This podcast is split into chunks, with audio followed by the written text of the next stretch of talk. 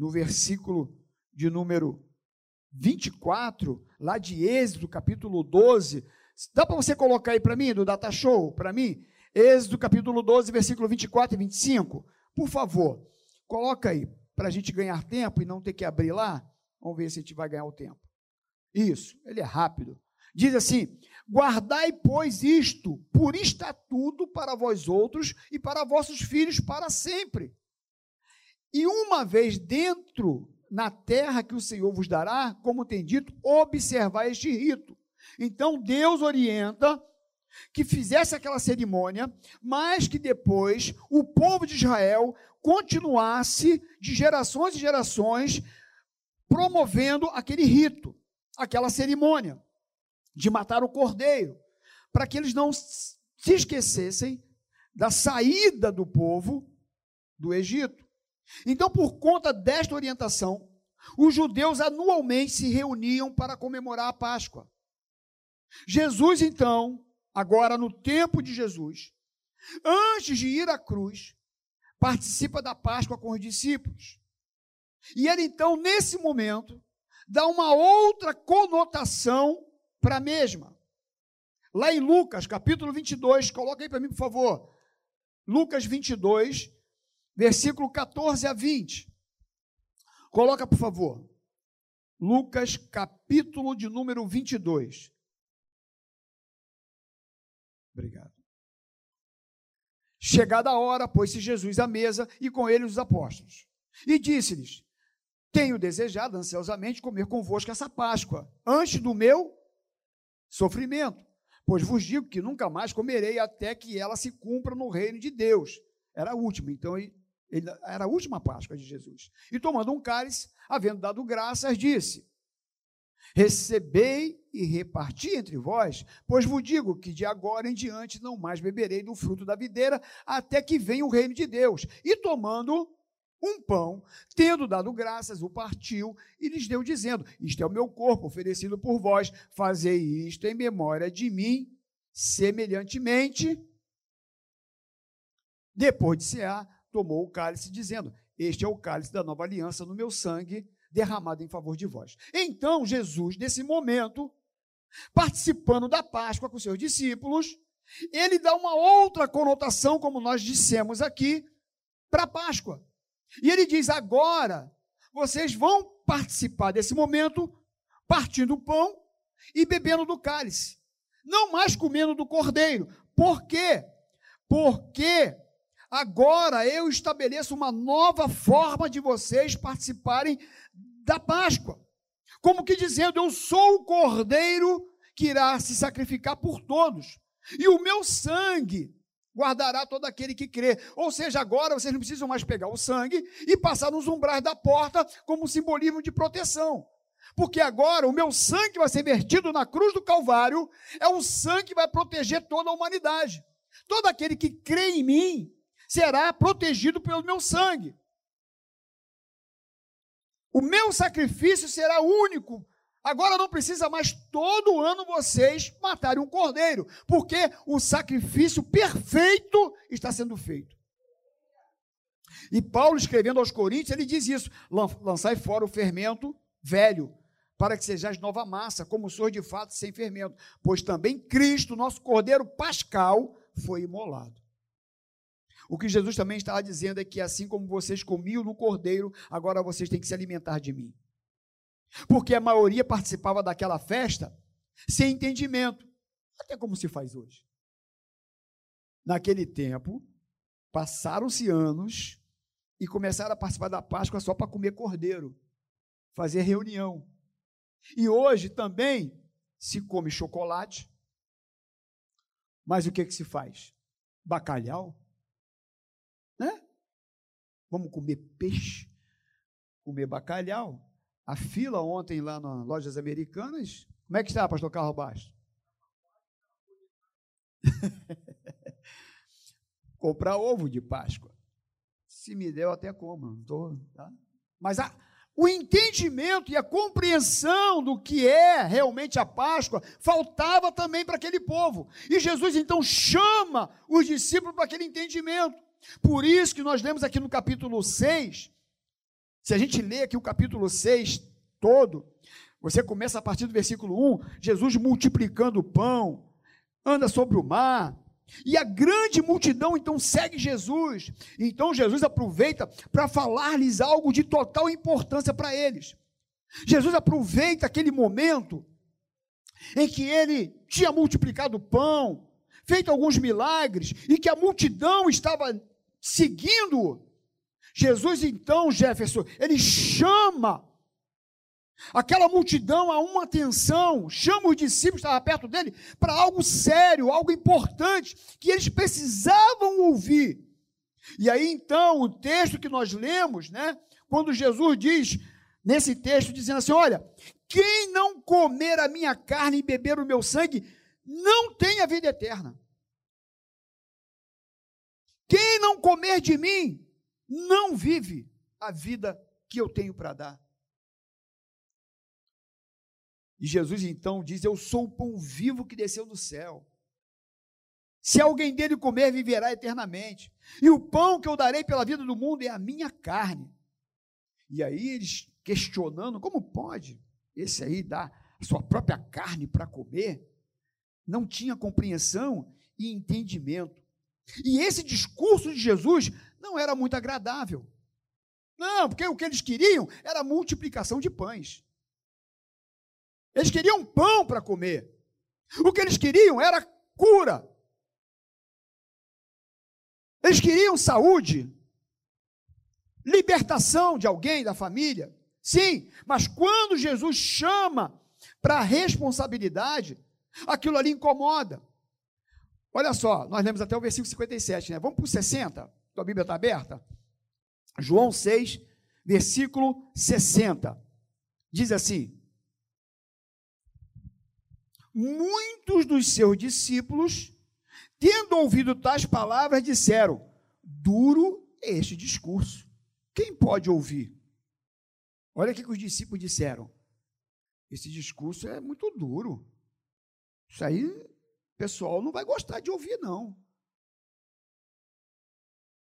Interessante, meus irmãos, que isso aconteceu também com o povo lá quando saiu do Egito.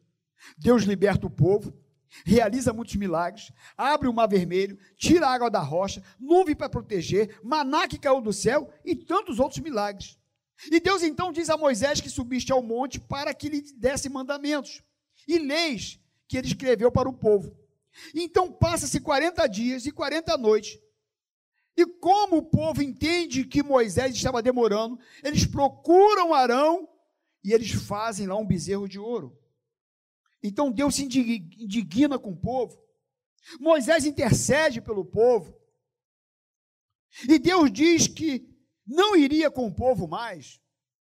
Deus ficou tão chateado por eles terem feito um outro Deus. 40 dias só que Moisés demorou e 40 noites. Eles já fizeram um outro Deus. E aí Deus então diz: Olha, eu não vou com esse povo. E aí Moisés então roga pela presença de Deus, está lá em Êxodo capítulo 33. Eu não vou abrir por causa do tempo. Então Moisés roga: Não, Senhor, o Senhor tem que ir conosco. Se o Senhor não for comigo, eu não vou. Eu não saio desse lugar. E Deus ainda diz para Moisés assim: Moisés, pode ir com o povo. Eu vou mandar um anjo com você. Você vai ter vitória. Você vai vencer os amorreus, os, os fariseus, os zeus, tudo que é eu que tinha, Deus foi falando para ele que é da vitória contra os inimigos. E aí então Moisés diz: Não, não.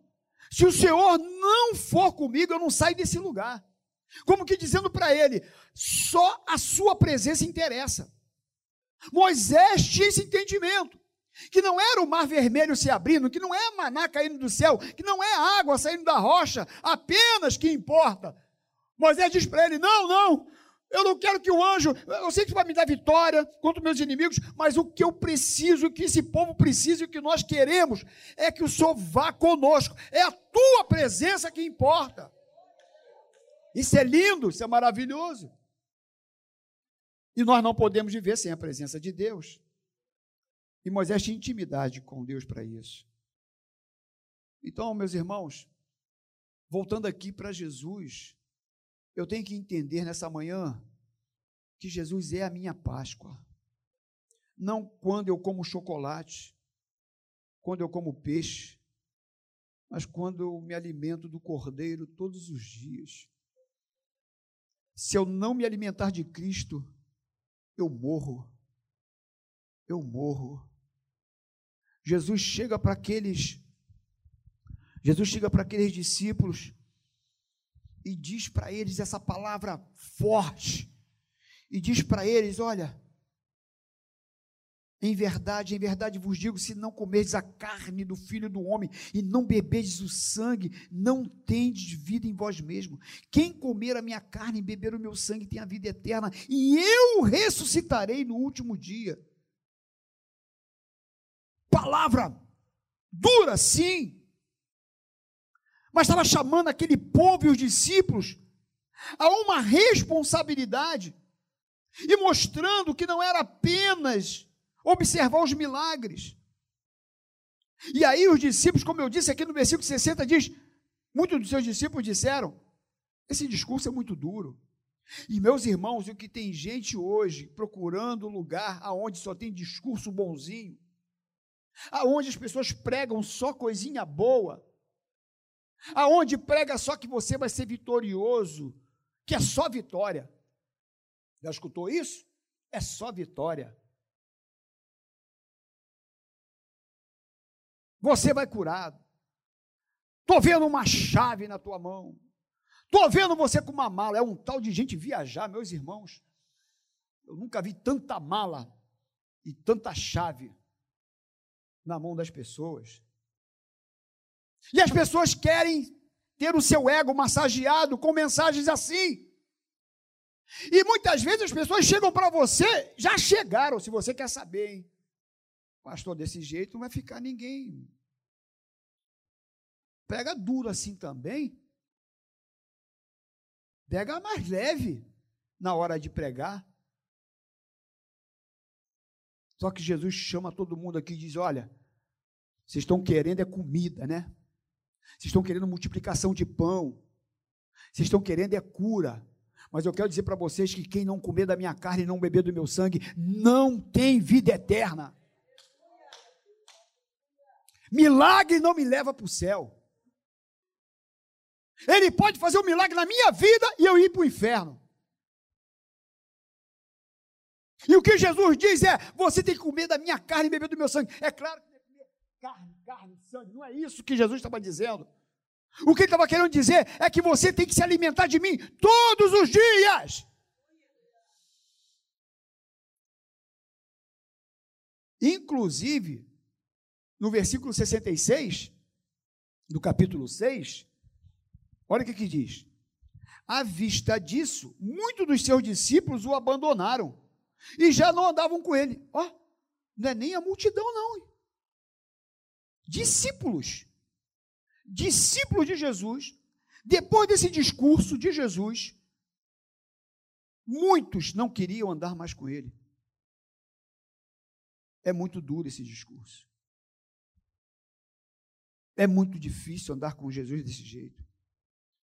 Então perguntou Jesus aos doze: Porventura, quereis vós também retirar-vos? Quando Jesus vê alguns discípulos abandonando ele por causa do discurso, e vieram até alguém, pô, Jesus, com esse discurso aí, ó, tem um monte de gente indo embora. Tem até discípulo indo embora. O senhor está apertando, o senhor. Não dá para dar uma flexibilizada mais aí na mensagem, não. Não dá para parar de pregar contra o pecado, não. Não dá para dar um. Dar uma, sabe? E aí Jesus, os doze perguntaram a Jesus. Então, não, Jesus, Jesus respondeu, né? Então perguntou Jesus aos doze: Quereis também vós retirar-vos? O que, que Jesus estava falando para eles? Vem cá, vocês não estão. Vocês, vocês não querem essa mensagem? Vocês não querem uma mensagem verdadeira? Vocês não querem realmente um, um evangelho genuíno? Então pode ir embora. Pode ir embora você. Vocês querem ir embora também? Acho que eles pensaram que Jesus ia dar uma amolecida, né? Vamos falar com Jesus? Porque se ele continuar com essa mensagem, mais pessoas vão embora. A igreja de Jesus vai ficar vazia desse jeito. Só que Jesus não estava preocupado com o número de pessoas que seguiam ele. Jesus não se preocupava com o número. Jesus se preocupava com as pessoas. Ele queria levar as pessoas para o céu. Ele queria realmente pessoas que se parecessem com ele. E, consequentemente, parecessem com o Pai. Ele, ele queria realmente discípulos que tivessem um coração verdadeiro diante do Senhor. Ele queria pessoas que realmente diziam não para o pecado, que não estava preocupado apenas com bênçãos. E aí Jesus pergunta então para eles: Porventura quereis também vós retirar-vos? Vocês também querem ir embora? E aí Pedro responde algo fantástico.